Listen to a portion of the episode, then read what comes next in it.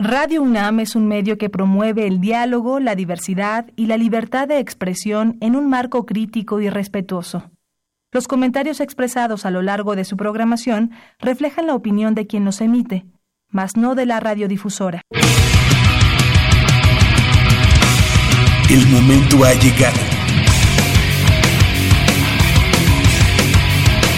El azul y oro se apodera de tu sentido auditivo.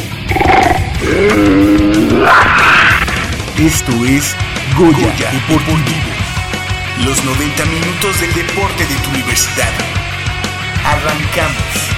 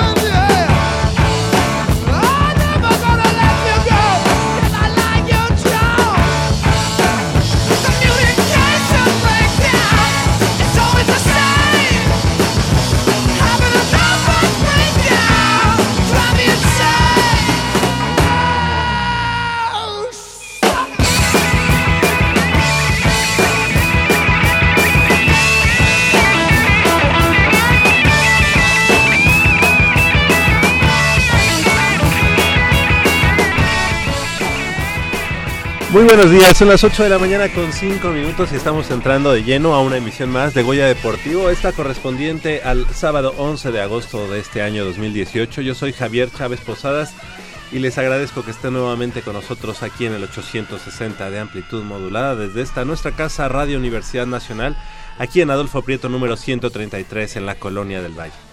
Del otro lado del micrófono nos acompaña como cada semana Crescencio Suárez en la operación de los controles, controles técnicos. Muy buenos días. Y también Armando Islas Valderas en la producción. Gracias, buenos días. Así les recuerdo los teléfonos 55 36 89 89 con cuatro líneas a su disposición, así como la sin costo 01800 505 26 88. De este lado del micrófono me da mucho gusto saludar a mi compañero y amigo Manolo Matador Martínez Román. ¿Cómo estás, Manolo? Eh, ¿Qué tal, Javier? Muy buenos días a ti y a todos nuestros amigos. Sí, eh, regresando en esta mañana mañana lluviosa, ¿no? Toda la toda la semana, sobre todo en las tardes, ¿no? Eh, bastante lluviosa aquí en la Ciudad de México. Allá por nuestros rumbos peor, ¿no? Sí, sí, la verdad es que muchos encharcamientos. No, deja eso, o sea, luego vas en el carro y el agua, ya no sabes si pasarte o no, no se sí. ve quedar el carro de, Exacto. de tanta eh, agua que cayó. Muy feliz de estar eh, contigo y con todos nuestros amigos este sábado. Eh, vamos a tener mucha, mucha información, invitados especiales. La, la, belleza, la belleza se apodera de aquí de Goya Deportivo y viene a presumirnos dos que tres eh, medallitas que no precisamente son de chocolate. Ahorita más, más adelante las estaremos viendo. Y también hablar de eh, los Pumas. Los Pumas ya lo comentaban la semana pasada. un cambio, un cambio importante allá en la, en la media cancha del equipo de los Pumas. nos dejó el Chelo el Chelo Díaz eh, se fue a, a, Racing. Yo no sé eh, qué tan conveniente haya sido esa negociación. Todos hablan de que le fue bien a los Pumas. Hay que recordar que Chelo llegó gratis prácticamente al equipo de universidad. Pero eso no exime al presidente de haber hecho para mí un mal eh, movimiento, ya que si al, algún jugador ya se estaba conectando con la gente, sin duda era él. Yo no sé qué tan bueno el negocio haya sido. No creo que allá en Argentina haya más dinero para pagar que aquí en México. Entonces, hablando de un buen negocio, pues sí tengo mis mis dudas. Eh, sin embargo, el equipo el equipo está resultando, pues ha ganado en los tres primeros partidos, más adelante vamos a estar hablando de eso, a media semana, eh, como es eh, costumbre, la copa la tiramos a la basura, nos vino, vino el Necaxa y nos dio Matarile, y pues más, hay que ver, hay que ver qué pasa en las próximas fechas. Claro que sí, ya estaremos platicando de eso y mucho más en los próximos minutos aquí en Goya Deportivo y los invito a que nos llamen al 5536 8989. Tenemos eh, cinco pares de boletos para el partido de mañana entre Pumas y el conjunto de los Tuzos del Pachuca. Entonces, pues en unos minutos eh, después eh, vamos a, abrir la posibilidad para que nos llamen y participen y se lleven estos cinco pares de boletos. Y bueno, pues iniciando con la información, eh, con un total de 341 preseas, de las cuales 132 fueron de oro, 118 de plata y 91 de bronce. México se colocó en el primer lugar de los Juegos Centroamericanos y del Caribe Barranquilla 2018. De esta manera, la delegación mexicana regresó al sitio de honor en, el, en la justa por primera vez desde Mayagüez, Mayagüez eh, 2010 y además con las preseas ganadas impuso nueva marca al superar las 275 que logró hace 12 años allá en Cartagena de Indias, en Colombia. Atletas universitarios tuvieron una destacada actuación en Barranquilla eh, al conseguir un total de nueve medallas, cuatro oros, dos platas y tres bronces, representando a México en estos Juegos Centroamericanos y, de, y del Caribe 2018. Y Teresa Alonso García, alumna de la Facultad de Ingeniería, tuvo una actuación sobresaliente como integrante de la selección mexicana de natación artística, que logró siete oros en igual número de pruebas. La también estudiante de la carrera de ingeniería, de ingeniería eléctrica ganó tres oros al finalizar en primer lugar en las modalidades equipo libre, equipo técnico y rutina libre combinada. Y bueno, pues precisamente de esas eh, 341 preseas eh, que hubo, de las cuales 132 fueron de oro, pues aquí tenemos tres, tres medallas que ya tuvimos eh, la oportunidad de, de ver, de conocer y le damos la bienvenida a, Teresa Alonso García, como ya decíamos, alumna de la Facultad de Ingeniería y que hace unos meses vino aquí a Goya Deportivo y prometió traernos estas medallas para presumirlas, para eh, que las conociéramos. Muy buenos días, Tere. Eh, felicidades antes que nada y bueno, pues ¿cómo, cómo, cómo te sentiste allá en, en estos Juegos Centroamericanos y del Caribe 2018? Eh, pues me sentí muy feliz, estoy muy feliz ahorita de estar aquí con ustedes y pues la verdad me sentí muy muy feliz porque pues es otro objetivo a corto plazo que tenía como meta, entonces pues ya se cumplió, entonces vienen cosas más grandes. Ha sido paso a paso esta trayectoria, eh, hay que saber, bueno, pues obviamente con el equipo de, de Nao Sincronizado, porque ¿Cómo le llaman? Nat nata natación artística. Así es. Ajá, okay. ya se cambió el nombre. Ok, natación artística, va a ser paulatino ese cambio de, de, nombre, pero bueno, ha sido paso a paso y creo que este es el primer escalón, pues yo creo que tendiente a lo que sería una posible participación en Juegos Olímpicos. ¿Lo ves así? Sí, es el, fue la primera competencia del ciclo olímpico y pues es el primer paso, abrimos muy bien. Entonces yo creo que pues a seguir trabajando por esa meta que sean los próximos años Juegos Panamericanos para después clasificarnos a Juegos Olímpicos. Claro. ¿Por qué no nos, eh, no nos platicas, nos presumes más o menos cómo, eh, eh, cómo fueron estas competencias, eh, cómo fue la preparación, qué hiciste de bien para, eh, para traer y presumirnos estas medallas? Pues como siempre, o sea, tratamos de hacer es dar como nuestro 100%, trabajar en excelencia, demostrar una rutina bien hecha y pues no fue nada fácil porque estábamos en el país contrincante. Bueno, el segundo lugar es Colombia, entonces estábamos en su casa y es un deporte de apreciación, entonces todo puede pasar. Este, y pues lo mejor nosotros hicimos todo, este, les gustaron mucho las rutinas a todos, tanto al público como tanto a los jueces, entonces nos fue bastante bien. Uh -huh. Oye, pero ahorita que nos comentas que es de apreciación, pues yo supongo que están en un país y más Colombia como, como local, yo creo que a veces se pueden inclinar más sobre, sobre local, ¿no? Eh, ¿qué, ¿Qué significó para ustedes que, que, que, así que toda la banda, que toda la gente las apoyara, ¿no? Este, pues siempre dejamos muy de fuera todo eso. En la competencia siempre nos enfocamos más en el desempeño, ni siquiera volteamos a ver a, a, los equipos contrincantes como qué están haciendo, qué están entrenando o así. Entonces, pues ya se, se da el resultado, o sea, se muestra en el resultado que solamente nosotros vamos enfocadas a nuestro trabajo.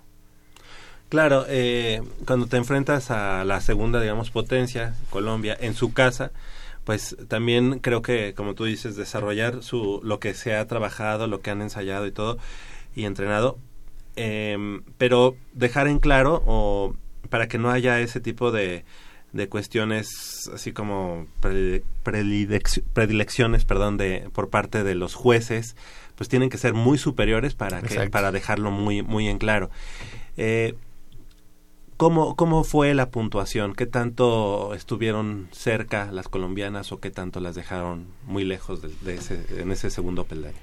Pues la verdad la dejamos un poquito abajo, este, pero las calificaciones que soltaban los jueces todavía no eran las adecuadas, entonces creemos que es porque es un país de Latinoamérica, no son tan experimentados como los países internacionales, solamente iban como tres jueces final, entonces pues esperemos que para próximas competencias tengamos un poquito mayor puntuación. Correcto. Eh, platícanos, ¿por qué son tres medallas? Y si esas, o sea, cada una de ellas contó al medallero o es una? Ah, no, cada una de ellas contó al medallero. Eh, pues solamente participé en estas tres rutinas, pero también se llevaron las oros en solo técnico, solo libre, dueto técnico, dueto libre y los tres equipos. Ok. Este, esas en las que tú ganaste, ¿qué son? ¿Cómo son las pruebas?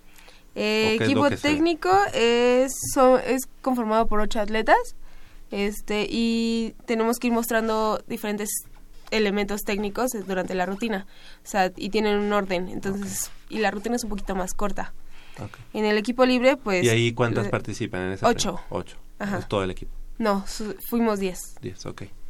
Este en el equipo libre pues como lo dice el nombre es libre es mostrar. Solamente tiene un poquito de restricciones como a tanto voladas y cosas así pero pues es mostrar lo que tú quieras y aumentarle el grado o lo que quieras. Y el que participamos todas es el combinado, que pues mostramos una rutina de Coco, que todo el mundo le encantó. De hecho, hasta el, el ¿cómo se llama? El productor de Pixar, bueno, de la película, nos tuiteó y toda la cosa. Ah, sí. Sí, y pues es pues fuera la rutina nueva, entonces nos es la que habían comentado de esa de Coco que habían este estado trabajando, ¿verdad? Ajá y fue solamente música de Coco o también hay elementos este visuales no los trajes igual son de Coco. O sea tiene los personajes y el alebrije del leoncito. Ajá. Este y sí fue muy allegada o sea como pensamos que en Latinoamérica casi no se veía la película pero no sí a todo el mundo le encanta entonces ah, les gustó muchísimo la rutina. La música también y qué mejor que escoger esa no para para una competencia. Sí. Muy como representativa de, la, de México Ok, oye, y, bueno, el estar ahí eh, escuchando eh, el himno nacional de México, viendo la, la bandera de nuestro país, eh, ¿qué, ¿qué, sentiste? Y bueno, pues obviamente como primer paso hacia unos Juegos Olímpicos, ¿cómo se visualiza esa, esa, esas, esos triunfos allá, eh, fuera de México, pero con todos esos elementos? Pues no creo que alguien sea capaz de como expresar lo que sientes cuando estás hasta arriba del podio y viendo tu bandera. Pues es algo muy impresionante. Pero pues nos da ganas de seguir creciendo como país, como atleta, como persona. Es un equipo muy unido, entonces pues vamos por muchísimo más. O sea, si ya estamos ahí, queremos más. ¿Qué, países son las máximas eh, potencias a nivel mundial y qué tan lejos estamos eh, de ellas? Este, los primeros lugares es Rusia, China y Ucrania y Japón. Son los que se están peleando los lugares.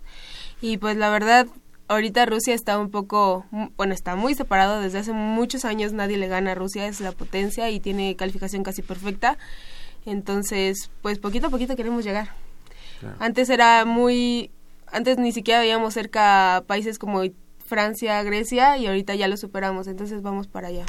Para, ahorita comentaba este Javier, eh, para Juegos Olímpicos, ¿con quién se elimina en México? ¿Cómo es eh, la, clasificación para llevar a, Juegos Olímpicos? Pues tenemos dos oportunidades este ciclo porque se abrieron dos lugares más para clasificar por equipos. Este se abrieron esos dos lugares porque bueno, a todo el, todo el mundo casi se les hacía muy injusto que dos países como Egipto y Australia fueran a un Juegos Olímpicos cuando hay países como España e Italia que no pueden ir a presentarse por esos dos lugares que ya están ocupados por el continente. Entonces ahorita tenemos la posibilidad de eh, clasificar en Juegos Panamericanos, obteniendo el primer lugar, que estamos nosotros ahorita en, en el segundo, o en el preolímpico, que ahí clasifican cinco, van a clasificar cinco, antes clasificaban tres. Y van ocho países de todo el mundo. Ok. Y en Panamericanos, ah, ah, digo, ¿cuáles son, cuáles serían los equipos a vencer? Canadá. Canadá. Canadá y no dejando atrás a Estados Unidos y a Brasil. Ok. Este, digamos que si, o, o los últimos Panamericanos, más o menos en qué lugar estuvo, estuvo México. Ah, lo- este, estuvimos en segundo lugar. Segundo.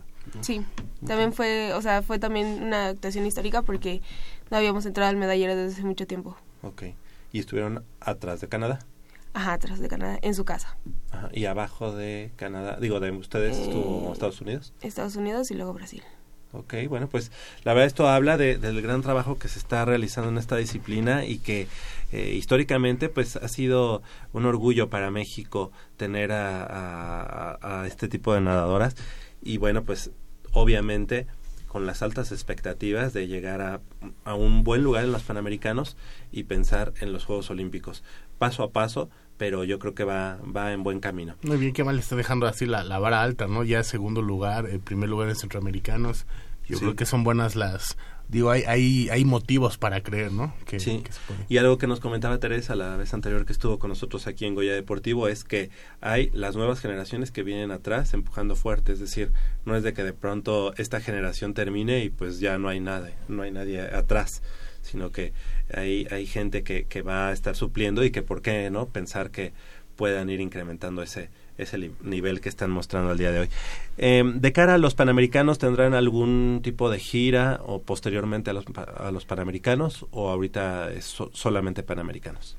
Eh, pues no sabemos, apenas la temporada va a empezar, entonces primero se tiene visto un selectivo de no sé cuántas atletas vayan a tomar del selectivo y pues ya después de la preselección pues yo creo que van a ir a foguearnos a varias competencias internacionales, eso esperamos, para ya llegar bien en cara a Juegos Panamericanos. Oye, ya estuviste en los centroamericanos, ya regresaste y eh, también inicia el ciclo eh, escolar en la Universidad Nacional. ¿Cuántas materias metiste para ingeniería en este ciclo que, que inició el lunes pasado? ¿Ya te pudiste presentar en la facultad? Digo, sabemos que esa, esas dos actividades que realizas ah, de alto desempeño pues deben ser complicadas, pero ¿cómo lo hiciste? Eh, nada más metí tres materias, la verdad se viene un ciclo muy pesado, ya empieza un, una carga muy fuerte en el sincro y pues en la escuela pues cada vez que va subiendo más va un poquito, se va complicando un poco, entonces pues ahorita nada más metí tres materias y pues a ver cómo me va. Hay flexibilidad de los profesores a veces para, para encarar estas dos, eh, tanto el deporte como, como en lo académico. Eh, si aquí puedes hablar, ¿eh? Si vas, si quieres quemar a alguien, tú no hay ningún problema. Y este profesor no se está mochando con la ayuda. Pues la verdad, profesores que me han apoyado totalmente, nada más he tenido dos. Los otros es como, ah, sí, ve.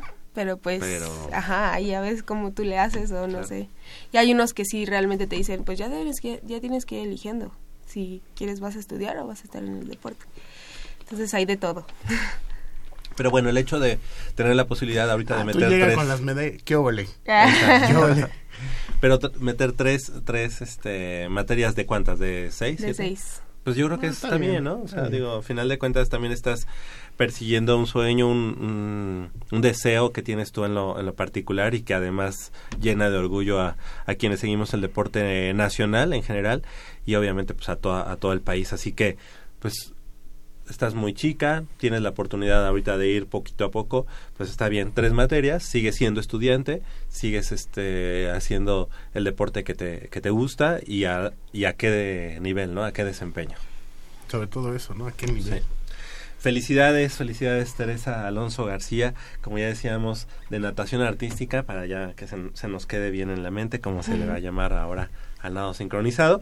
Y bueno, pues triple medallista de oro para eh, México en los Juegos Centroamericanos y del Caribe. Eh, te queremos agradecer que hayas estado esta mañana con nosotros, que hayas cumplido tu promesa de venir a, a- a presumirnos. Ya está grabando, está grabando para el Facebook en vivo. En, muéstrale, muéstrale nomás. No son de chocolate, vean nomás. Estos no son de chocolate, sí, exactamente. Están muy, muy bonitas. Traen el logotipo precisamente de, de, estos juegos de, de Barranquilla 2018 y bueno, pues ahí está la, el fruto de ese gran trabajo que se ha realizado, ¿no? Y que se cristaliza con esas tres medallas de oro para Teresa Alonso García, estudiante de la Facultad de Ingeniería. Te queremos... ¿Qué? Ah, todos están aquí. no, pero pues con ella. A ver, me saco una con ella. Ah, sí, felicidades. Muchas gracias Teresa, que sigan los éxitos y esperemos tenerte pronto para que nos vengas a, presumir más medallas y a que nos vengas a platicar lo que viene en el camino rumbo a estos eh, Juegos Olímpicos. Muchísimas gracias. Gracias.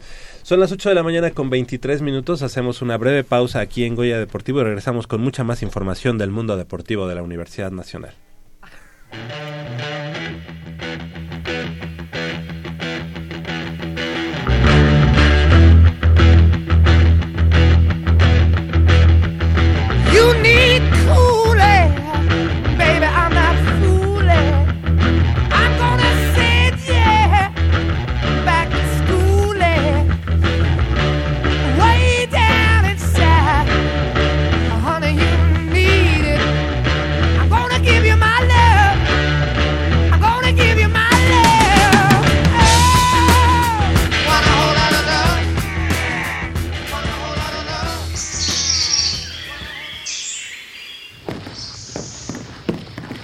Vengan, es por aquí.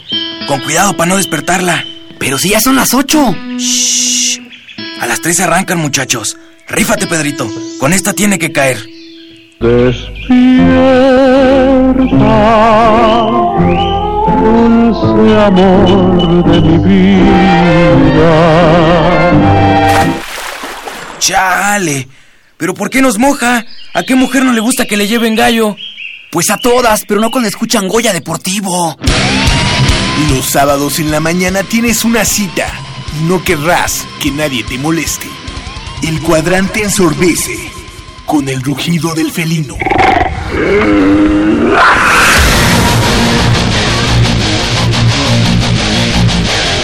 El deporte también se practica con los oídos. Goya Deportivo.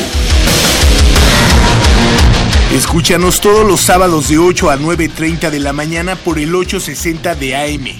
Goya Deportivo, la voz del deporte universitario.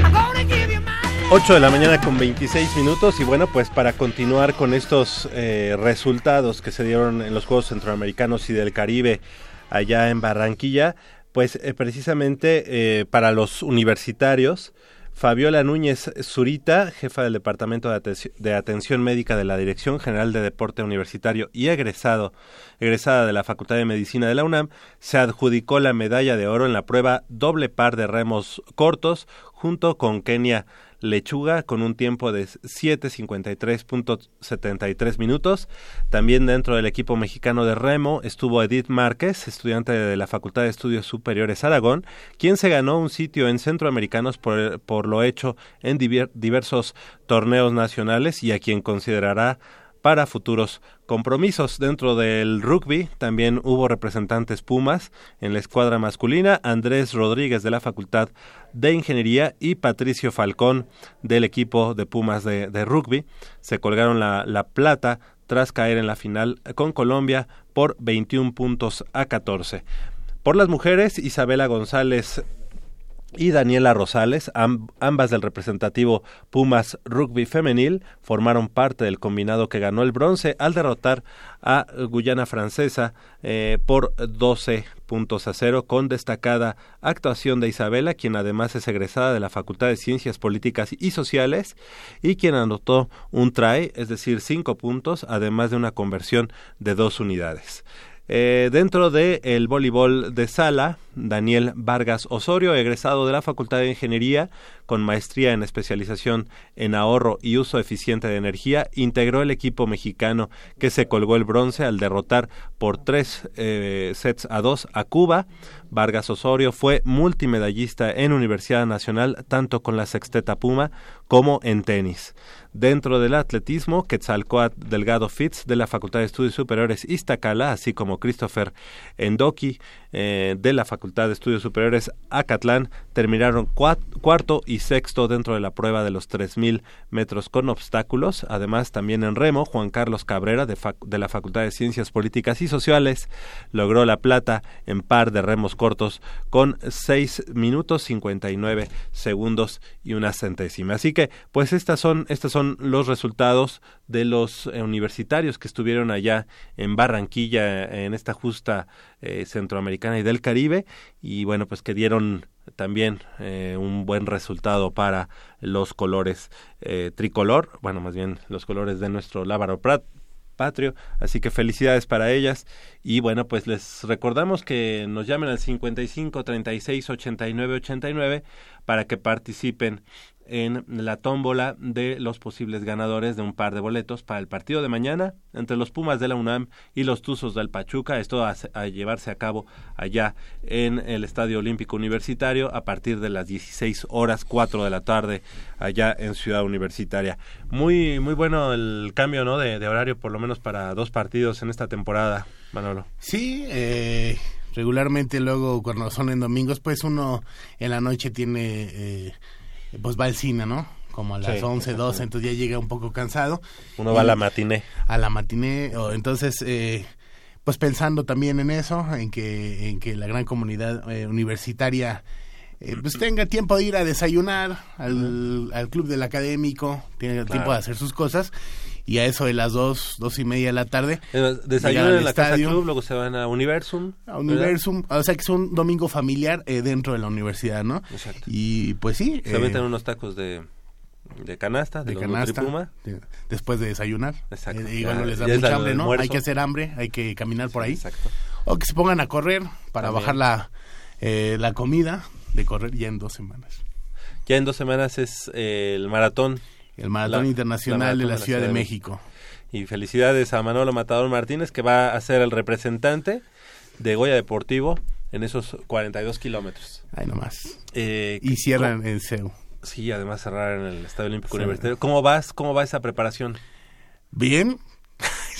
pues fíjate, eh, eh, casi al igual que nuestros deportistas, ¿no? Me mantengo mi mi mente y mi corazón en, en, las pistas, en la calle.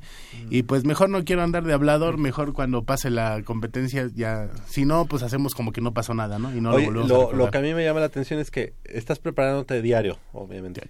¿Cuánto estás corriendo diario? Bueno, le estás fluctuando entre eh, fuerza, entre resistencia. En, diario, regularmente estoy entre unos 7 y 8 y los fines de semana son distancias. Ok.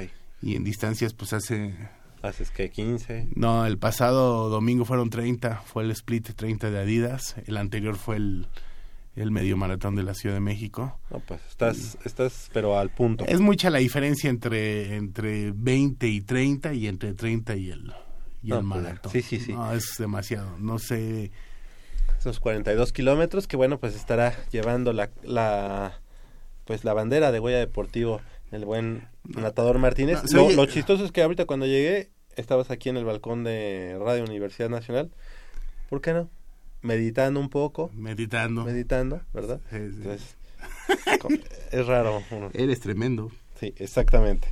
Bueno, pues también Yareli Acevedo tuvo el debut soñado como seleccionada nacional en eh, ciclismo, pues consiguió la medalla de oro en la prueba Omnium dentro del Panamericano Juvenil de Ciclismo de Pista y Ruta 2018 que se lleva a cabo en Cochabamba, Bolivia.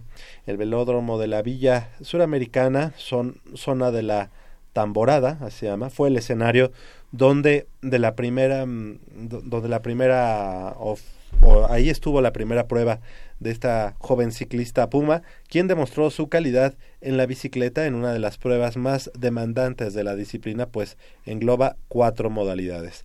Acevedo Mendoza, estudiante del CCH Vallejo, y me pongo de pie, sumó 38 unidades en tiempo race, eh, 36 en scratch, así como 40 en eliminación y 24 en puntuación para totalizar 138 unidades y superar a Yesien Hurtado de Colombia, quien logró 129 totales, así como a la chilena Victoria Martínez, que puntuó 124.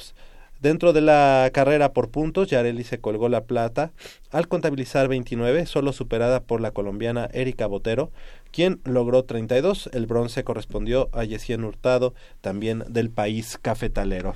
En la prueba de Madison, Yareli, junto con eh, Melanie Castañeda se llevó la medalla de bronce al totalizar 15 puntos, mientras que la representación de Ecuador logró plata con 16 unidades y Colombia sumó 19 para colgarse el, eh, la medalla de oro. Este domingo, la estudiante del CCH Vallejo, como ya decíamos, tendrá su última prueba en el Panamericano, pues competirá en la ruta individual. Le deseamos el mejor de los éxitos a eh, Yareli en esta nueva, nuestro nuevo reto que tiene eh, el día de mañana, domingo, allá en Bolivia. También platicando de Salvador eh, Vadillo, eh, quien puso en alto a la UNAM a nivel internacional, esta vez logró subirse al podio de los ganadores al finalizar en el tercer lugar en la prueba de los 400 metros superficie en el Mundial Universitario de Nado con Aleta 2018 que se desarrolló en la ciudad de Belgrado, allá en Serbia. Es decir, pues los Pumas andan desde Bolivia, Colombia. Por todo el mundo, ¿no? Ajá, por todo el mundo y qué bueno. Y ahora en este caso nos da mucho gusto presentar eh, los resultados de Salvador Yered eh, Vadillo, que como ya decíamos está en la ciudad o estuvo en la ciudad de Belgrado, Serbia. Salvador nadó con monoaleta con un tiempo de 3 minutos, 9 segundos y 23 centésimas, marca que le otorgó el metal, el metal eh, de bronce de la competencia. Además consiguió ocupar el cuarto lugar de los 800 metros con un eh, tiempo de 6 minutos, 44 segundos y 47 centésimas, con lo que superó su marca conseguida en Grecia 2016, donde logró un tiempo de 6.57.08. El, evento, el evento fue organizado por la Confederación Mundial de Actividades Subacuáticas y fue avalado por la Federación Internacional del Deporte Universitario, la FISU, por sus siglas en, inglés. Cuatro días antes, en el Campeonato Mundial de la especialidad, el nadador universitario consiguió mejorar sus marcas, justa celebrada también allá en Belgrado. Así que bueno, pues enhorabuena, enhorabuena para nuestro amigo Salvador Vadillo, estudiante o ya egresado de la Facultad de Química de la Universidad Nacional y con esto pues está dando de qué hablar cosas muy positivas para el nado. El desde hace tiempo, ¿no? ¿Verdad? Sí, exactamente, para actividades subacuáticas de la Universidad Nacional y a nivel nacional, obviamente.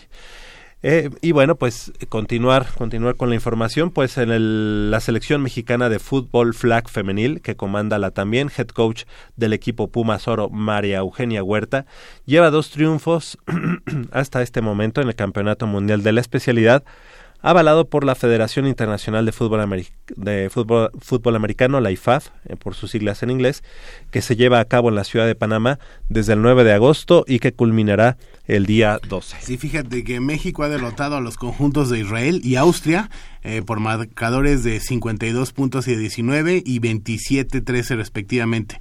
Además de la head coach, eh, la UNAM cuenta con la representación en la selección mexicana femenil con Brenda eh, Méndez Hernández, alumna de la FES Iztacala, Frida Hernández Saldaña de la Facultad de Artes y Diseño, así como Xiomara Ríos Cobalín, integrante del equipo representativo de la UNAM en competencias nacionales. Eh, hay que señalar que el combinado nacional, además del campeonato obtenido en Suecia, todo esto ahí en el 2012, se coronó también en las ediciones de Francia en 2004 y Canadá en 2008. Exactamente, pues así, así las cosas. Felicidades también a estas Pumas que, que representan y que estarán representando hasta el día de mañana eh, a México y que ya, ya decías de la FESIS Tacala, de la Facultad de Artes y Diseño, y, eh, y a Shomara Ríos Cobalín, que ella es integrante del equipo de la UNAM. También felicidades a todas ellas y a todo el combinado nacional que pongan en alto el nombre de México. Son las 8 de la mañana con 37 minutos. Hacemos una breve pausa aquí en Goya Deportivo y regresamos con los calendarios de la Liga Mayor, tanto de Pumas Ciudad Universitaria como de Pumas Zacatlán. Vamos a desmenuzar, vamos a hablar un poquito eh, sobre lo que ya se avecina, también los juegos de pretemporada que se estarán llevando este fin de semana, ya de cara a la Liga Mayor 2018 de la UNEFA. 55 36 89 89 para que nos llamen y participen en la dinámica para llevarse un par de boletos para el partido de mañana. Pumas enfrentando a los Tuzos del Pachuca.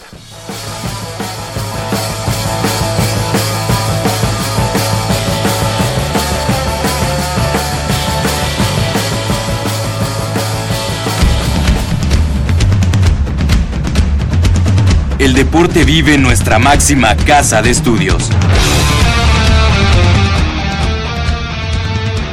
Más de 40 disciplinas diferentes, cientos de deportistas, una sola voz.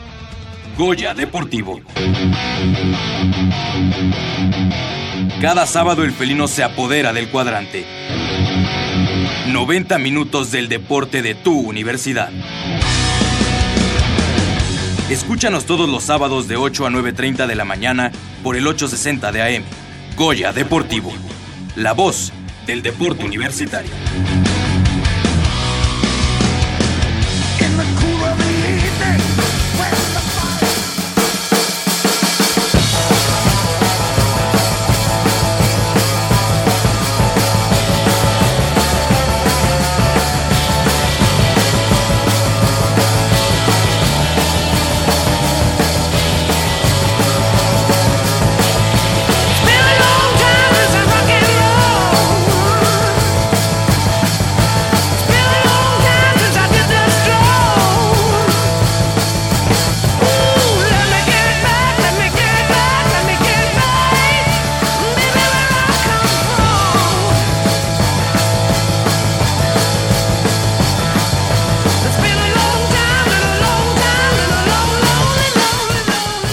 Estamos ya a unos días de que inicie la temporada 2018 de la Liga Mayor de ONEFA.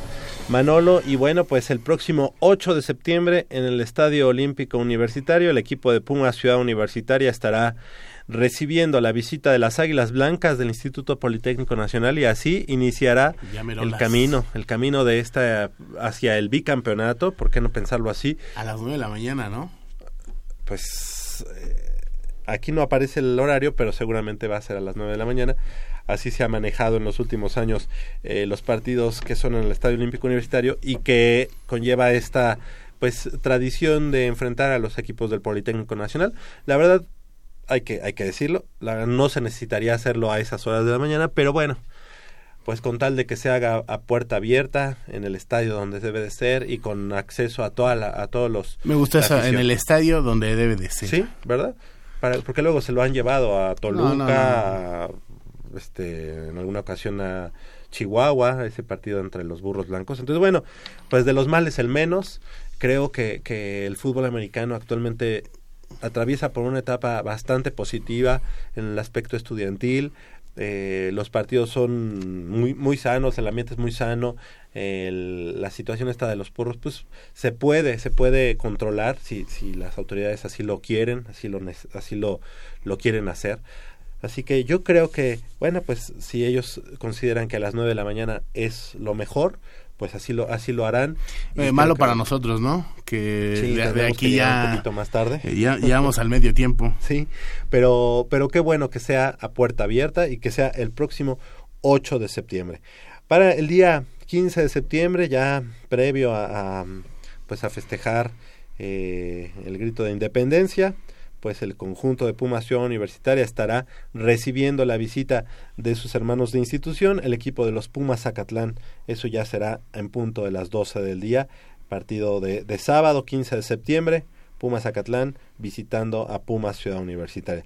Los, la, la siguiente semana, el 21 de septiembre, será el partido en viernes, viernes 21 de septiembre, en el José Ortega Martínez de la Universidad del Valle de México, Lomas Verdes, Pumas visitando precisamente al conjunto de los linces. Esa será la tercera fecha. Para la fecha número 4, el 29 de septiembre, una semana más tarde, allá en Chihuahua, en, aquí en la Ciudad de México, en el Estadio Olímpico Universitario, recibiendo la visita de las Águilas de la Universidad Autónoma de Chihuahua, un partido pues también de poder a poder que han, han pues ya han tenido algunos este, descalabros el conjunto de Pumas Ciudad Universitaria, pero posteriormente pues ha sacado la revancha, así que ese será el partido de la semana número 4 aquí en Ciudad Universitaria. Después viene el partido frente a los Toros Salvajes, el 6 de octubre, precisamente, eh, ahí en el estadio eh, Palomo Ruiz Tapia.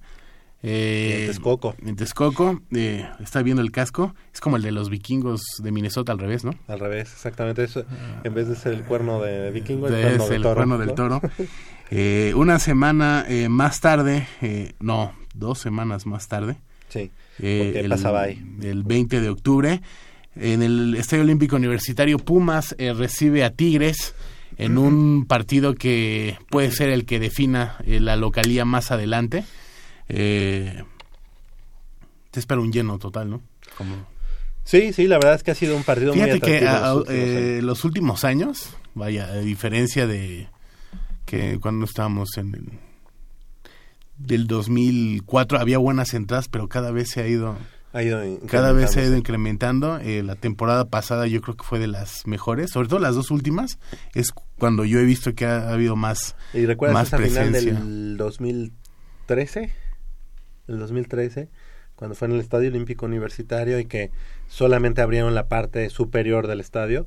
Fue un lleno y un ambiente Espectacular, ¿no? universitario, exactamente. 20 de octubre frente a los Tigres, frente a los auténticos Tigres. Eh, también eh, una semana después, eh, Pumas enfrenta a, a Burros Blancos. Fíjate que en algunos, eh, en algunos,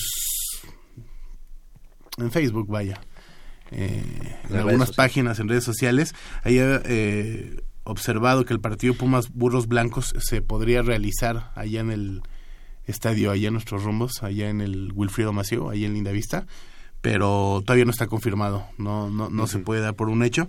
Sería el regreso, el regreso de un equipo de la universidad en Liga Mayor desde pues, ya bastantes años. Eh, Me parece que el último partido que se llevó a cabo fue aquel Pumas Acatlán ante, ante las Águilas Blancas en el 2000, 2000 si no estoy mintiendo, si no mal recuerdo.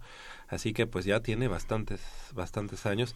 En aquella ocasión el conjunto de Pumas Acatlán venciendo a el equipo de las Águilas Blancas en su terruño, allá en Zacatenco. Así que este partido podría ser en Zacatenco si las autoridades así lo permiten y si las autoridades también de protección pues dan las garantías para que se lleve a cabo en el estado en el estadio Wilfrido Maciú y eh, la última fecha de la temporada regular el 3 de noviembre visitando allá en Whisky Lucan en Interlomas a los leones, de la Universidad Anáhuac, México Norte, en lo que le llaman la Cueva de León, el, el estadio del equipo del Anáhuac. Esa sería eh, la temporada regular del conjunto de Pumas Ciudad Universitaria y eh, revisando el calendario de Pumas Acatlán, bueno, pues el próximo 7 de septiembre harán su presentación oficial, eh, enfrentando y visitando a los Leones de la Universidad Anáhuac de Querétaro. Esto será el próximo sábado 7 de septiembre. Como ya decíamos, el sábado 15 de septiembre visitarán a sus hermanos de institución, los Pumas Ciudad Universitaria, en el Estadio Olímpico Universitario. Eh, el próximo 21 de septiembre, una semana, eh, una semana más tarde, el 21 de septiembre estarán visitando a los Lobos de la Universidad Autónoma de Coahuila, actuales monarcas de este circuito, y eh, posteriormente, el 29 de septiembre, harán su presentación oficial en el cubil felino de la FESA Catlán, enfrentando a los Potros Salvajes de la Universidad Autónoma del Estado de México, 29 de septiembre, y una semana más tarde, ellos eran casa, el equipo de Pumas Zacatlán era casa ante el equipo de Águilas Blancas del Instituto Politécnico Nacional. Este partido está por confirmar eh, su sede, aunque se habla mucho de que podría ser en el estadio Joaquín Amaro del campo militar número uno, a ver quién a ver a quién se le ocurre ir a hacer algún este, algún problemita Algún ahí, destrozo. ¿verdad? Exactamente, este partido ante las Águilas Blancas eh, ya sería en la primera semana de octubre. Posteriormente eh, estarían enfrentando y em, visitando a los Toros Salvajes de la Universidad Autónoma de Chapingo en el Palomo Ruiz Tapia de Texcoco. Y una semana más tarde eh, estarían recibiendo allá en la FESA Catlán a, la- a los frailes de la Universidad del Tepeyac el 20, el 20 de octubre, un partido que ya es una toda una tradición ante los frailes del Tepeyac de la zona de Linda Vista. Eh, y bueno, pues estarían finalizando la temporada regular eh, el 27 de octubre recibiendo la visita de los Leones de la Universidad de Anáhuac de Cancún. El 3 de noviembre pasarán by ya para eh, prepararse y enfrentar los playoffs. Esperemos que los dos equipos de la universidad lleguen a los playoffs y bueno, pues con eso busquen eh, Llegará, una ¿no? corona. Seguramente, seguramente así será. Eh, el día de hoy tendrán una práctica conjunta el, el equipo de Pumas Acatlán a las 12 del día allá en la FES Acatlán enfrentando al conjunto del TEC de Monterrey Campus Estado de México. Así que bueno, pues para quienes gusten asistir y bueno, ver cómo van cómo va el equipo, cómo va eh, el trabajo de pretemporada hoy en punto de las 12 del día allá en la FES Acatlán. Muy 8 de la mañana con 48 minutos hacemos una breve, breve pausa aquí en Goya Deportivo y si quieren ser ganadores de un par de boletos para el partido de mañana Pumas enfrentando a los Tuzos del Pachuca, llámenos al 55 36 89 89 y participe en la tómbola, la tómbola para para ver quiénes son de esos cinco ganadores para el partido de mañana. A las 16 horas será el partido de mañana.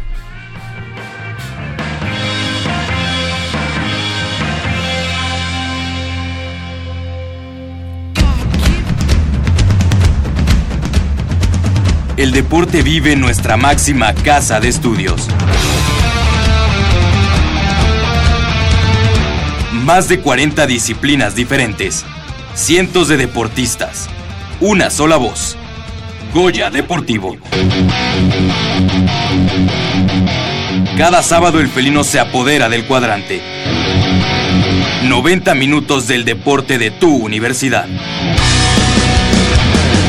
Escúchanos todos los sábados de 8 a 9.30 de la mañana por el 860 de AM.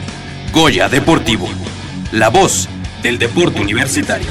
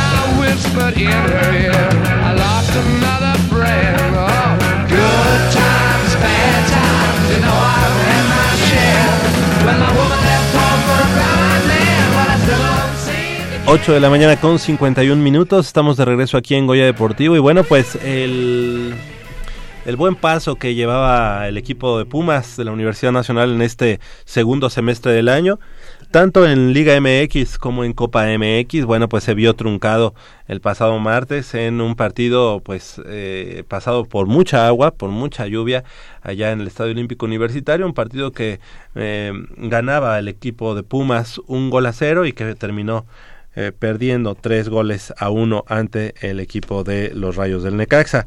Eh, ¿Cómo ves, Manolo? ¿Cómo ves? ¿Crees que esta derrota de mitad de semana eh, pueda por ahí influir en el ánimo universitario para el partido de mañana ante el conjunto de los Tuzos? Pues yo solo espero que no sea eh, un déjà vu de aquella vez contra el Veracruz que perdieron en Copa y se hundió el barco. Eh, me parece Aunque ese partido contra Veracruz que perdieron no era en Copa. Ah, ¿no era en mitad de semana, era de noche, pero no era de Copa. Mira, mira, mira. cada día se aprende algo nuevo. Exactamente. Sí, eh, aquel partido, pero a, partir de esa derrota, Sí, el barco se- se, se vino se la- vino abajo. Eh, pues esperemos que el equipo, que solo haya sido un, pues un mal paso, un mal paso en la Copa, que vaya en Europa, en, en Sudamérica se juegan a veces partidos también entre semana y no, o sea, yo no entiendo el por qué meter eh, siempre en los partidos de, de Copa a la, a la banca, ¿no? Pero bueno, así lo decide nuestro nuestro entrenador. El equipo de Pumas pierde, como ya se está haciendo costumbre, eh, frente al Necaxa en Copa, que también, eh, eh, si no mal recuerdo, fue el que nos eliminó de la Copa el, el torneo pasado. Así es. Y pues sí, eh, comienza una eh, nueva nueva era. Ya eh, comenzaba, eh, comentamos hace unos eh, unos minutos sin sin el Chelo Díaz, que ya en redes sociales ya está presumiendo su nueva playera con el Racing Club de, de allá de Avellaneda en Argentina. Y pues sí, no, no sé si fue una buena decisión. eh, no estuve la semana pasada aquí con, con ustedes, que supongo que estaban debatiendo ese tema. No sé si fue una buena decisión. En Argentina eh, no creo que haya más dinero que en México para pagarle a los extranjeros. Así que un negocio eh, redondo, pues me quedan mis dudas. Eh, de Vaya, en su favor el presidente puede decir que el Chelo eh, llegó gratis a Pumas, porque Chelo venía del Celta y no tenía contrato eh, y ahora lo venden, entonces por eso pueden decir que fue un, un negocio, pero no creo que lo hayan vendido así que digas eh, muy caro, sobre todo a Argentina, ¿no? Dicen que la transacción fue o ronda los 3 millones de dólares, ¿no? Que es pues casi nada. No, dilo, 3 millones de dólares no son nada, o sea, por 3 millones de dólares estás diciendo que pagaron que eh, cuatro veces menos que por un Pizarro. Sí, seguro. Entonces, eh, pues así que digas buen negocio, y yo Y no yo sé. creo que el miércoles, que el martes pasado Pumas ya lo, ya lo extrañó, ¿no? Ya extrañó ese, esa media cancha eh, y el ser el mariscal de campo de- de- del conjunto universitario, por lo menos en la Copa, que era donde ahorita estaba más tiempo el Chelo Díaz, creo que sí este, ya hace estragos en los resultados, por lo menos para el equipo. No, no solo es lo que hace en la cancha, sino lo que hacía fuera de ella, ¿no? Eh, hubo varios, eh, varios videos, varias gente que trabaja en el Club Universidad, varios amigos eh, que trabajan en el Club Universidad nos comentaban eh, todo lo que influye, lo que influye tanto en los en los pesos pesados como en los jóvenes, todo lo que influía ya ahora Sí. eh, el chelo. Y pues sí, a mí me, me causó mucha, eh, mucha extrañeza y mucha tristeza que un jugador de, de esa calidad eh, se haya ido de los Pumas. Pocas veces puede presumir Pumas de tener un gran medio seleccionado eh, chileno en muchas ocasiones y pues, ya está convirtiendo hasta en un emblema de los Pumas, Es uno lo de los jugadores más, más queridos, más eh, seguidos. Desde que estaba Nico ya, ya se notaba que sobre quien nos íbamos a ir como ídolo era el Chelo y, y pues ya algo normal fue con Sosa, pasó con Sosa, pasó con Nico, entonces mejor no te encariñes con alguien y lo hagas ídolo porque muy probablemente lo venda, ¿no? Y bueno, eh, creo que yo coincido mucho con lo que comentas. Creo que en esta ocasión la, mm, pues la directiva de Pumas no solamente vende a un jugador independientemente de su calidad como jugador, sino que ya se estaba convirtiendo en el emblema universitario. Actualmente pues ya no teníamos un emblema, ya no teníamos una persona, un jugador este referente a quien seguir. Si tú recuerdas mucho estos em, pósters que saca la, la, la marca Nike, precisamente teniendo a un jugador como emblema, ¿no? Este eh, al centro del de- del póster siempre era un jugador importante como en el caso de Darío Verón en su momento luego pusieron a Pablo Barrera y como que fue un, un bajar mucho en cuanto Sí. a, a un emblema pero el Chelo Díaz estaba ganando esa posición ¿no? de Fíjate ser que hace unos meses eh, tú y yo platicamos ahora sí que fuera del aire y, y te fijabas en, en, en sus en- en declaraciones sus declaraciones cómo se expresaba, ¿no? Cómo, cómo, o sea, desde la manera de expresarse, eh, Chelo fue ganándose eh, a pulso el todo el, el cariño que le tenía la gente, que le tiene la gente. Entonces para muchos fue una sorpresa eh, que, pues, que, que lo hayan vendido, que, insisto, eh, el, el jugador llegó gratis. Venía de un club celta y como no tenía contrato, eh, Pumas lo pudo, lo pudo conseguir. Pero hay que recordar, hay que remontarnos a esas fechas y también lo quería Tigres, también lo quería América. Ha- había varios, varios equipos que estaban interesados en él y llega Pumas y dice eso, o sea, eh, no, no, no sé con qué, vaya, cambiándole un poco las palabras, pero que él tenía que llegar a un, a un conjunto con valores, algo que él, Representar algo. algo que, algo que representar, algo que defender. Entonces llega a los Pumas, eh, se encariña eh, la gente con él, eh, como comentabas ahorita, no solo por lo que hace adentro, que hace mucho, o sea, que yo no sé quién eh, luego dice que no hace tanto, no, hace mucho, hacía mucho, sino afuera. Porque no, no era no era como un eh, Nico que, vaya, me voy y ya me voy, y entonces ahora sí le tiro al pijo. No, no, él le tiraba sabiendo a todos, sabiendo que se iba a quedar. O sea, lo que no le gustaba lo decía sabiendo que se iba a quedar. Y lo defendía no solo afuera, sino adentro de la cancha. Entonces a mí sí me, sí me extrañó, sí me causa un poco de tristeza y como comentas, tres millones no sabía la cifra. No sabía la cifra, pero no hay que ser un... Productor. No hay que ser un... Productor. Este, ¿por cuánto tiempo, por cuánto dinero se habrá ido Chelo Díaz? Eh, ahorita lo, lo- está investigando, pero no hay que ser un, un sabio para saber que de una, ahora sí que una venta de México a Argentina, pues no va a ser así un negociazo que digamos, ¿no? O sea, es eh, regularmente al revés, llegan de Argentina a México porque si hay un país que pues, que tiene más capital es México, ¿no? Entonces, un negocio redondo, pues Sí, más ¿no? bien yo creo que llegó gratis y le quiero sacar algo, ¿no? Quiero Pero que- y además hay que, hay que recordar que se mencionó mucho que una de las situaciones por las que también eh, se pudo hacer de, de los servicios de Chelo Díaz, el equipo de Pumas, es que le había salido prácticamente barato, bueno, gratis, prácticamente, pero que en la nómina universitaria era el jugador o una- uno de los jugadores que cobraban más, ¿no? Bueno, eh, pero si te pones a ver, No, no, no. si te pones a verlo como negocio, Ajá. oye, te salió gratis, o sea, Sí, no, sí, sí, tampa- no, no tienes por qué quejarte, o sea, los y no sé cuánto valdría, eh, pero échale lo que le- lo que lo compró el, el Racing. Todo ese dinero se lo ahorró Sí. Pumas, o sea, eh, es obviamente, bueno, es como quien dice limosno y con garrote, o sea, te llega gratis y todavía le quieres regatear, pues no. Y, y, y si te quieres ver hábil, o sea, independientemente de lo que sientas o no sientas por Pumas. ¿Quieres ser hábil? ¿Tú crees que Cruz Azul, tú crees que América, tú crees que Tigres no te hubieran pagado mucho más Claro. de lo que te pagó el Racing? Sí, seguro. Entonces, Porque además el Racing tampoco es así Eh, como que o sea, Boca Juniors, no, que paga muchísimo más. Que ni Boca creo que hubiera sido un gran No. negocio, ¿eh? Que, ¿no? que lo Ninguno de. Argentina, Ninguno pero de Argentina. tampoco el Racing, o sea, Ah, aunque sea uno de los entonces- si, si nos olvidamos de sentimentalismo y lo vemos como un negocio, pues yo creo que en México lo hubieras podido sacar mucho más, ¿no? Sí, Entonces, sí, pues, vaya, eh, se va. Se Y, va. y yo creo que también ah, por ahí decían que a, a todas luces le había convenido mucho a el Chelo Díaz salir de Pumas, puesto que iba a ganar más en el Racing y además que iba a tener la oportunidad de jugar este una Copa Libertadores. Hay que, pero quién sabe, no, la verdad es que pues fue un jugador que en Pumas se encariñó con los colores, que fue un emblema del equipo universitario por un cor- una corta temporada y bueno pues creo que dejó dejó muchas cosas positivas para el equipo de los Pumas le damos la bienvenida a nuestro productor Armando Islas Valderas ¿Qué tal, Javier? Eh, Manolo, amigos de Deportivo.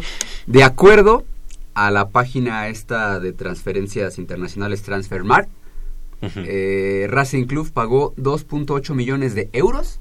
ah ok por- estaban diciendo por- que 3 millones de dólares no entonces No, más no. bien más bien casi 3 millones pero de euros de euros. Mira, no, no es por ser eh, amargado ni por tirarle, ¿no? Pero regularmente esas, esas transacciones eh, se dan por eh, por plazos, ¿no? Te pago ahorita uno y en Ah, sí. y en un tiempo te pago otro y, es- y regularmente en muchas en muchas que se han hecho del fútbol mexicano a otros lados después no cae la lana. Fíjate que el Club Universidad no- Nacional, por lo que es, por lo que representa, tendría en este momento, bueno, tendría que, que ser un poquito más transparente en ese, en, e- en ese tipo de cosas. Em, Actualmente se está, lleva- se está construyendo la cantera 2 allá en Ciudad Universitaria, unas instalaciones de primer nivel para el equipo de los Pumas y la verdad es que están invirtiendo mucho dinero eh, en, en infraestructura el Club Universidad Nacional y seguramente esta afluencia de, de dinero pues hará que, que las finanzas de las que mucho mucho tiempo se han hablado pues están estén más sanas que que nunca en el Club Universidad Nacional esperemos que, se- que así sea Pues, y para- que, pues, según esto ya estaba, ¿no? Sí, ya estaban, pero ya con esto pues deben de estar mucho más sanas que, que en otros tiempos y creo que toda la- toda esta infraestructura a la que se le está invirtiendo mucho dinero, pues yo creo que tiene que dar dar frutos a mediano y largo plazo. ¿Tenías algo más que comentar? Arman- este Manolo. Ah, no, estaba viendo con el pato el Transfer Market. Me gustó, me gustó esa página. Ahí Ajá. podemos, ahí, Ahí sí que- aparecen todos, ¿no? Ahí aparecen todo en cuanto los venden. Está bien, ¿no? Que este tipo de páginas. Sí, sí, sí. Digo, finalmente, pues es para... que nosotros Pe- ocupamos pe- pero, lo- pero los términos se los quedan las directivas, ¿no? De te pago ahorita un. Sí, sí, o sea, no pago- es de que luego, luego pa- eh, pagues la cantidad de dinero. Ya sabemos que en Argentina se estila mucho así, ¿no? Te doy una, una parte Una ahorita y al término del torneo te doy otra y que, después... que, que a- a- al vaya eh, comentas así se estila no pero también eh, pues muchas veces ya al final de la deuda pues se hacen de los ojos eh, cerrados y no es completa no Exactamente, entonces pues... Y qué bueno que, que estamos hablando complicado. de esta situación y que tenemos todavía un, un largo rato para, para ello, porque ya extrañábamos el- la, La- jocosidad. y la opinión Y a la ver, opinión de nuestro Álvaro Morales. Ah, no, favor. perdón. Con esta chamarra de, del Arsenal, que realmente... Pero colores azul y oro, ¿eh? Por eso, esa chamarra del Arsenal que Puma debió de haber hecho aquí en México. Para los Pumas. Para los Pumas, sí. Azul y oro, que a mí realmente cada que la veo digo, ay, yo le- me dan ganas de comprarla y ponerle el logo de Pumas. Obviamente no lo voy a hacer. Bienvenido, bienvenido, este buen Jacobo Luna. Este, de regreso aquí en Goya Deportivo y bueno pues estamos platicando precisamente de esta transacción que se realizó de del Chelo Díaz, de un emblema en ciernes que estaba en el equipo de Pumas y que las- lastimosamente eh, pues es vendido y ahora pues, nos quedamos realmente sin emblemas, ¿no? O sea, como que todos los demás tendrán que hacer algo más para... ¿Qué opinas de esa venta? Pues eh, yo solo pondría sobre la mesa Pumas en este momento, tomando en cuenta que no es campeón de- desde 2011, tomando en cuenta que sin contar el torneo pasado, eh, venía Pumas de terminar en la penúltima y en la última posición de la tabla en Liga MX. Podíamos darnos el lujo de prescindir de un futbolista de la calidad de Marcelo Díaz, más allá de los 2.5 millones o 3 millones de dólares que, que- Exacto, lo que, que habrá costado el, y el fuera. fichaje. lo que hacía dentro y fuera de la cancha. Aparte, bueno, De- ahorita, ahorita que mencionas eso del eso del fichaje, eh, o sea, vamos a quitarnos de sentimentalismo. Soy el presidente de Pumas, viéndolo como un negocio. O sea, eh, eh, Marcelo llega sin contrato, llega gratis y ahorita lo voy a sacar algo, lo voy a vender en en 2.8. 2.8. me. ¿Tú crees eh, que incluso en- viéndolo como un negocio en México no le hubieran pagado más por Marcelo? Un Tigres, un Monterrey, eso. O sea, que un gran un negocio redondo. Y no, o me, sea, y, no o me alguien estás, y no me estás pregonando desde hace más de seis meses que las finanzas del club ya están sanas. Exacto. O sea, O sea, no llegaste con ese discurso, números rojos, números rojos. Los documentos el señor a nadie se los mostró. No, llegó con ese discurso, vendo a Ismael Sosa para legitimar e- ese, ese discurso de los números rojos. Des- desde hace más de seis meses está, está pregonando su... Las finanzas están saneadas, hay finanzas sanas en el club. Entonces no necesitabas esos 2.5 millones de dólares. No los necesitabas. ¿Por qué ver el negocio cuando, cuando ya atendiste esa parte y ahora tienes que ver completamente el aspecto deportivo? Exacto. ¿Por qué dejas ir un futbolista de esa calidad? y, y negocio entre comillas, ¿eh? a mí, para mí no Claro, fue negocio. Y, y a, y a mí, a mí, a mí lo que lo que me molesta es que, que no le hayamos, que no le hayamos dado a Marcelo Díaz el valor que tiene como futbolista. Es, tú, tú leías las notas informativas, los tweets, eh, la opinión de gente en redes sociales de, de Marcelo Díaz cuando sonaba ya lo de Racing. Y lo trataban de Marcelo Díaz, el bicampeón de América, y, y los titulares eran de Racing rompió el mercado de fichajes porque era traer a Marcelo Díaz un bicampeón de América. Y aquí en Pumas, ah, sí, Marcelo Díaz en la banca, ¿no? Que ahí se quede, que juegue contra Tampico Madero en la Copa MX, porque tengo a Kevin Escamilla. Entonces, yo creo que Pumas no podía darse el lujo de prescindir ni Pumas ni el que fuera del fútbol mexicano, ¿eh? O sea, un futbolista de esa calidad era para mantenerlo aquí en la Liga MX que nos diera lo mejor de esa recta final de su trayectoria, que con 31 años eh, podam- podemos decir que todavía no te pesa tanto la edad. Yo creo que a Marcelo Díaz le quedan Tenía- dos o tres años Sí. sin problemas al máximo nivel, que los pudo haber dado en Pumas. Y ahora la otra era también el discurso de Ares de Parga. Eh, extranjeros de muy alto nivel que nos ayuden también a formar a nuestros canteranos. Pues ya dejaste ir a Nico Castillo Y ya se te fue el y más ya, importante. y ya- y ya se te fue el más importante, el que podía asumir perfectamente Exacto. ese rol de jugador, pero también mentor para, para los, los canteranos, para los jugadores jóvenes, y si quieres hasta entrenador dentro de la cancha o un entrenador dentro del grupo, dentro del grupo, del plantel, el nombre de experiencia. Oye, ¿sabes qué? Mira, por decir un nombre, Alan Acosta, mira, ¿sabes qué? Hermano, te recomiendo, este, no, no te emociones tanto, no, o sea, mantén los pies en la tierra. No sé, consejos de ese tipo, ¿no? Más que vayan más allá de lo futbolístico, que también sabes que, que Marcelo Díaz aportó en eso e iba a seguir aportando. Y sin más, Lamentable. lo dejaste ir por 2.5 millones de dólares que de acuerdo con tu discurso de finanzas sanas no necesitabas. Ahora, también es un argumento que se ha eh, filtrado ahí en las redes sociales y en eh, algunos programas que pues también hay en las en las redes. Dicen, es que es que tenemos muchos mucho mucha gente en la media cancha.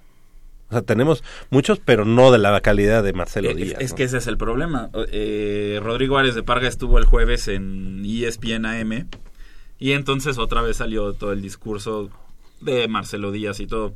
Este y él decía precisamente eso, es que precisamente en esa posición tenemos mucho talento. Y entonces si nos ponemos a evaluar realmente es que en esa posición ¿Qué habrá dicho? O sea, en el es- momento es- de decir, ay, pero tenemos a David Cabrera. no, pero, pero, pero es que evaluemos el contexto también. En esa posición de, de- de mediocampista de contención, ¿cuál es el último mediocampo dominante así, pero dominante, que sea la palabra dominante en todas sus líneas? Recuerdan de Pumas. El último. Creo que nos tendríamos que remontar, tal vez, Al bicampeonato. al, al bicampeonato, inici- eh, inicios del- de, de la década de los años 2000. Cu- Cuando estaba este Leandro Augusto, Cuando estaba Leandro, exactamente. Y este Israel. Israel, Israel Castro. Sí. Israel Castro, después de que lo reconvirtieron de, de lateral de derecho lateral a, A contención. centro, ajá. Pues sí, es, sería El, el último medio campo importante, do- dominante de Pumas, que digas, ese medio campo, pf, Era ese. Era ese. y de ahí en fuera, que hemos tenido. Llegó Leand- eh, Romagnoli, el argentino que, que había jugado en Toluca, le tocó esa etapa convulsa de... De Mario Carrillo. eh, ajá, empezando por Joaquín del Olmo, no salieron las cosas. Antonio Torres Servín tampoco salieron las que no cosas. fue tan dominante, ¿no? Mario Carrillo tampoco salieron las cosas. Regresó Torres Servín. Pero fue un jugador cumplidor, pero no este no fue. Y, y que, y que llegó, creo que al club en un mal momento. Que, que haber llegado eh, tal vez en otra etapa pudo haber eh, rendido Más, sí. rendido más. Sí. Pero realmente Pumas no tiene un medio campo dominante en Liga MX desde hace mucho tiempo. La, la dupla David Cabrera, eh, Javier Cortés en ese torneo de la Apertura 2015, tal vez durante un año, un año y medio. Tampoco dominante, Eh, dijeras. fue fue medianamente aceptable nos, nos, nos metió hasta a una final de Liga MX pero de ahí en fuera de ahí en fuera y eso es precisamente lo que adolecemos. Ahora lo vimos desde Paco Palencia. ¿por qué en Pumas o por qué en Cantera existe esa filosofía de eh, habilitar a un 10 a un 10 natural en la posición de medio centro de, de, de mediocampista de contención Te- nos trajimos al 10 del Español de Barcelona, que para mí no es poca cosa. O sea, te trajiste al 10 del Español de Barcelona, que es un club reconocido en todo el mundo, y que si el tipo tenía las condiciones para ser el 10 del, Español de Barcelona, Abraham González. es, es Abraham González, es porque es un fuera de serie en esa posición, creando fútbol, aportando al ataque de manera ofensiva. Y entonces lo traes a México y Paco Palencia y Ares. David Patiño y hasta el mismo David Egea Lo- lo usan de mediocampista de contención. Y lo mismo está pasando con Víctor Malcorra. Víctor Malcorra no es un mediocampista de contención. Víctor Malcorra te va a servir mejor partiendo desde la banda o partiendo desde atrás del delantero, como media punta, como ese 10 que es que son tanto él como Abraham González. Pero en Pumas tenemos esta idea de De que es de como sabe armar juego y sabe distribuir el balón, lo puedo poner ahí. Y vimos que Abraham González rindió un torneo. Porque claro, pueden, pueden jugar la posición, pero a, la- a largo son- plazo te vas a dar cuenta que no están hechos para disputar esa posición, que fue lo que le pasó a Abraham González y que incluso la afición fue muy injusta con él. Nah, es que es español, ya no es malo. ¿Y cómo le tiraban a Abraham González en el estadio, en redes sociales? Pues cuando el tipo su mejor fútbol lo aportaba siempre o, o- o lo puede aportar más allá de esa línea de medio campo, del círculo central. Y es lo mismo que le está pasando a Víctor Malcorra. Y entonces ahora tienes a un David Cabrera, eh, regresando a las palabras de, de- de Rodrigo Ares de Parga. Bueno, es que tenemos mu- muchos jugadores en esa posición de muy buena calidad. David Cabrera, que me disculpe, pero ya está... Tenemos canteranos. Ya dio lo mejor de sí. David Cabrera ya no te puede dar más. No. O sea, ya, ya, ya nadie espera a un David Cabrera que retome ese nivel que le llevó a selección nacional. Y, y- y vaya, la, selección eh, la selección nacional fue, yo creo, la tumba, ¿no? De David Cabrera cada vez que, que había un- algún llamado se le se lesionaba. Pero también David Cabrera fue como el, el mediocampista de lujo que siempre pensaste que iba a llegar a ser. la promesa eterna de, de, de- de y no- Pumas. no llegó. Y nunca llegó No, a hacerlo. llegó. O sea, David Cabrera a sus, creo que ya tiene 29, 30 años, ya no te va a dar más. O sea, de David Cabrera ya no, No, podemos está muy esperar nada más. aletargado, ya está muy este viciado, ¿no? El, el que sigue e- en esa, en esa línea de jerarquía, por así decirlo, Que. Pumas respeta mucho eso y, y es algo que de lo que nos hemos dado cuenta últimamente, que Pumas es de mucho respetar esa línea de jerarquía, por más que al equipo o al, o al club no le funcione.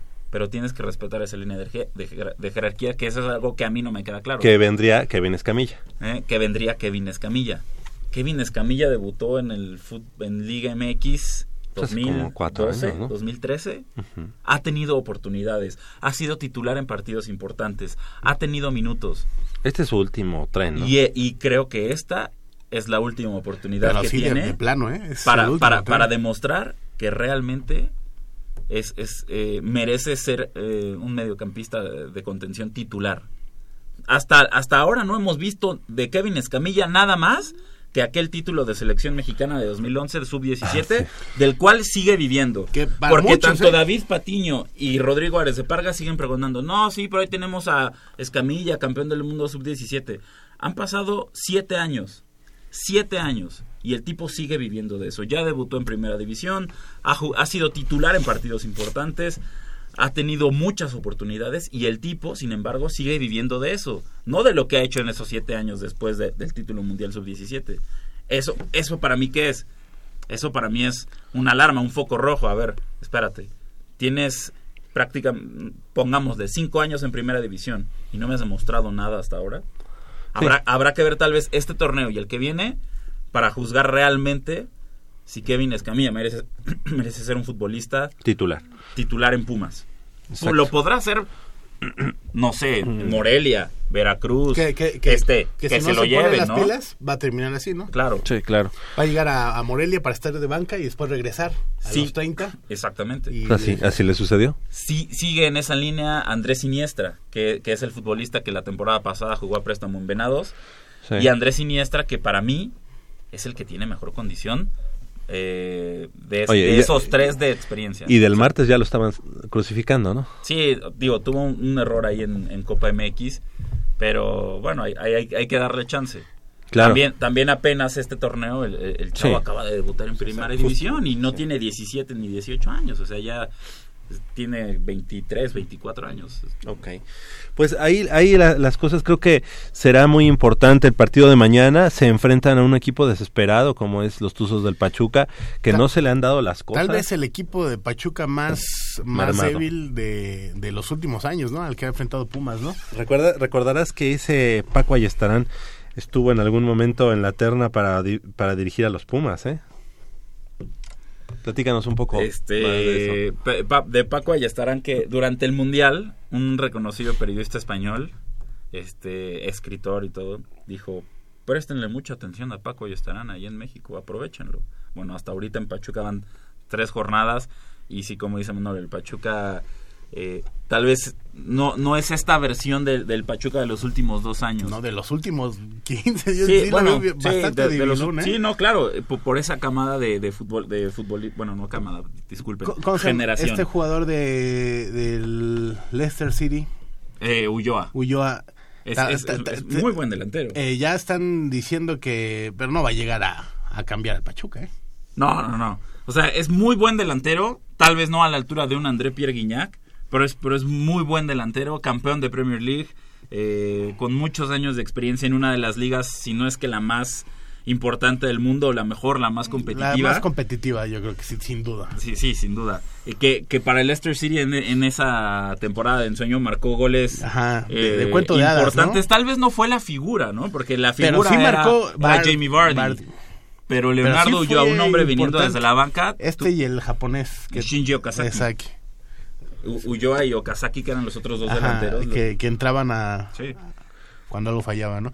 Y yo, ustedes van a decir que yo, que yo soy muy negativo, pero yo creo que, que Pumas eh, debe aprovechar este este momento que está viviendo, porque si analizamos el calendario de Pumas no es tan complicado. Si analizamos el calendario de Pumas no es tan complicado. Entonces, tres victorias en, tus primeros tres partidos de liga, eh, recibes a Pachuca, 4 de la tarde, un horario cómodo, que vamos a probar ese horario en, en el Estadio Olímpico Universitario, un Pachuca que con Paco Ayestarán no te ha mostrado Nada. Nada, Mm, nada. mucho, o sea, mm, mm, Incluso se ha salvado de que lo hayan goleado Goleado. en más Sí, ocasiones, o sea, ¿no? ¿no? has visto que Pachuca ponga sus armas sobre la mesa y diga, No. mire, esto es lo que tengo para pelear en el Oye, torneo? y que Pachuca tiene buenos jugadores, ¿no? Este Sí, claro. jugador Jara, que es, es bueno. es No, o sea, sí tiene buenos jugadores, pero, o sea, si te pones a, a analizar los juegos del Pachuca, en serio, yo no recuerdo un Pachuca tan... Tan, Tan malo. Tan debilón. O sea, Oye. como que no le veo... A mí o lo que me llama la atención también es que los medios de comunicación ya, ya este, dan por un hecho así de que, este, tú recordarás que Pumas empieza así y se cae. Pues nada más por la temporada sí, pasada ya ah, es bueno. siempre, ¿no? Digo, porque en la anterior, ojalá hubiéramos empezado que- así, estuvimos siempre en la lona, en el, en el antepasado. O sea, no, ¿no? ¿Tú cómo has visto a, a estos Pumas? ¿Te, te prometen más, Jacobo? Eh, eh, Es, es, es a lo que voy. Este, Yo veo más armas, ¿eh? Yo creo que Pumas ahorita en este momento está viviendo un espejismo. cre- o sea, entonces... yo, yo sí creo, yo, yo creo que, que Pumas no ha sido, y sobre todo el medio campo, regresando a ese tema importante del medio campo de Pumas. Creo que Víctor Malcorra y Kevin Escamilla no han sido realmente exigidos en un partido de Liga MX. Ahora nos viene Pachuca, que es un rival complicado, pero de alguna manera a modo, por el momento que vive Pumas y por el momento que vive, que vive Pachuca. Pero después es Monterrey, después visitas a Monterrey. Uno de los mejores semana. equipos de la Liga MX. Ese va a ser el primer gran, el primer gran examen de Pumas en el torneo y vamos a poder Que decir. también tuvieron la visita a Pachuca y que tampoco fue así ese equipo. no, no, no. Después de Monterrey. Pero, pero Monterrey en casa siempre es diferente. Sí, y claro. después de Monterrey el partido, ¿no? Y, y después, y después de Monterrey, te viene Querétaro a media semana, viene Querétaro a media semana Ciudad Universitaria, que es el Querétaro de Rafa Puente, y Rafa Puente mantiene Todavía. siempre esta filosofía de vamos al frente y este podemos perder, pero nunca vamos a renunciar a esa, a esa filosofía ofensiva, y ahí Pumas también se va a ver este exigido. No tanto por la calidad de los jugadores en sí, sino por el planteamiento táctico de mm, Rafael Puente del Río. Y ya después viene América. Esa misma semana, que, que Wow. será, que será la próxima semana, Y ya está. viene el América. Ya está aquí nuestro productor y trae la sopa, precisamente. Ahí se escuchan los papelitos. ¿Qué les parece? Somos cuatro nosotros aquí. Este, entonces el productor va a sacar uno, va- el productor que saque dos y todos los demás sacará un ganador para que el día de mañana se lleve sus par de boletos para el partido entre Pumas y Tuzos del Pachuca. A ver, adelante Jacobo. A ver, Uno nada el, más. el que saque, Es ganador. gana.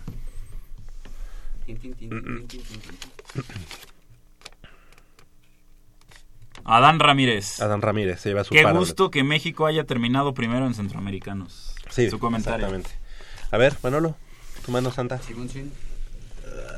Con pelo. Con pelo en la palma. Segundo ganador es...